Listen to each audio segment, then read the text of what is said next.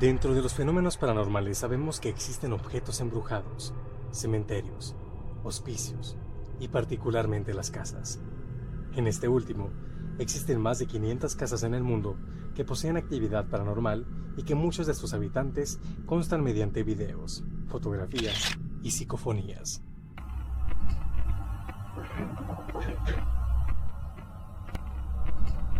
El día de hoy nos adentramos a una de las casas más embrujadas y reconocidas por investigadores paranormales.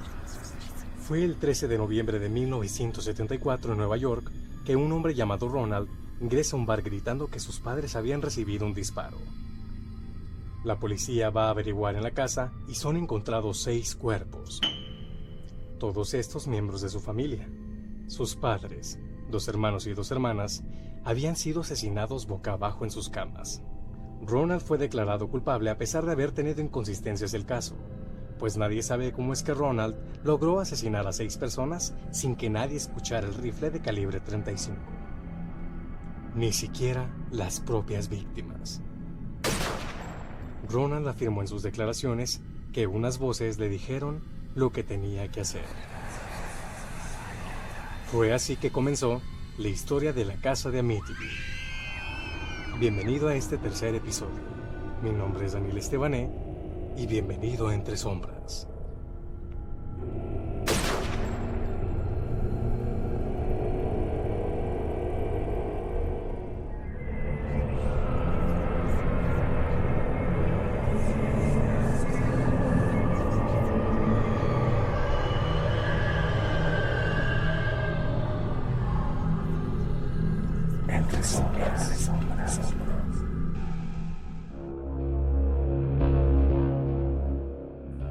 El 13 de noviembre la policía arribó a la casa ubicada en el 112 Ocean Avenue para investigar el supuesto asesinato de los padres de Ronald Defoe, llevándose la sorpresa que no solamente eran los padres, sino además sus hermanos. Todos ellos fueron encontrados en sus recámaras boca abajo con signos de haber sido asesinados por un disparo de un rifle calibre 35 Marlin. Fue lo que hizo que muchos pensaran que no fue un acto de un asesino solitario, debido a la cantidad de miembros asesinados y el ruido que se pudo ocasionar a raíz de los disparos, pero ninguno de ellos escuchó tales detonaciones.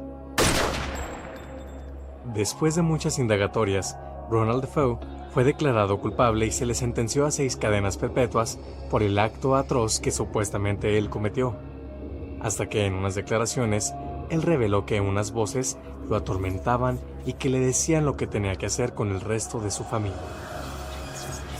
Pero serían otros habitantes quienes podrían haber dado un punto a favor de Ronald.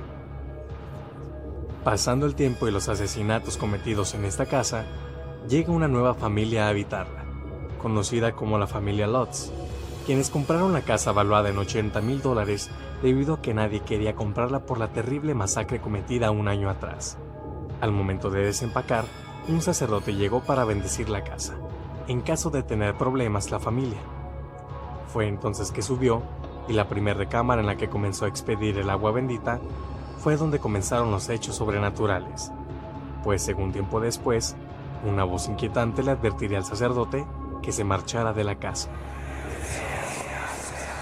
Sin embargo, este hecho no se los diría a la familia, sino solamente les diría que por ningún motivo se quedasen en ese dormitorio. Fue así que comenzaron a habitar la casa, pero tiempo después sentirían la presencia inquietante que los acechaba. Desde el primer día, la familia comenzó a sentir que alguien los vigilaba. Los observaba de lejos y escuchaban pequeños y lejanos susurros. Pasando los días, las personalidades de cada uno empezaron a cambiar, y la hija de la familia empezaba a jugar con un supuesto niño imaginario pero sería uno de los hermanos quien confirmaría que existía ese ser de ojos rojos, pues un día lo vio en el espejo de su hermana. Sin embargo, apenas era una parte del comienzo de las molestias a la familia Lutz, ya que una vez aparecieron centenares de moscas en el dormitorio que advirtió el sacerdote que nunca fueron a dormir. Y cada 3.15 de la madrugada, George Lutz despertaría sin ningún motivo. No obstante, esta hora sería algo demasiado rara, pues fue la misma hora en la que fue asesinada la familia de Feu. George además decía que una vez le tocó presenciar algo que dudaría que fuera sueño o fuera realidad, pues mencionó una vez que vio a Katie Lutz levitar sobre la cama. Después de todos estos acontecimientos y ese tormento, la familia solo pudo resistir 28 días, siendo el último día el que más actividad paranormal tendría, pues la familia destacó que ese día se escucharon ruidos en toda la casa, pasos agigantados seguidos de unas voces siniestras viniendo del fondo. Fue después de esto que la familia dejaría el hogar para nunca volver. Por todos estos casos es que la casa de Amityville fue muy conocida. Dio mucho de qué hablar los pasados días después del desalojo de la familia Lutz. Incluso los investigadores Warren serían partícipes en estas investigaciones, y ellos según contaron que el demonólogo Ed Warren fue molestado y golpeado por un ente. Pero sería mucho más siniestro cuando aquella pareja tomaría una fotografía que hasta la fecha sigue siendo conocida, pues en esta aparece un niño asomado detrás de las escaleras. En todo el mundo se conocen muchísimas casas que tienen entes fantasmales atrapados. Pero esta casa, ubicada en el 112 de Ocean Avenue, marcaría el género de terror por sus siniestras apariciones.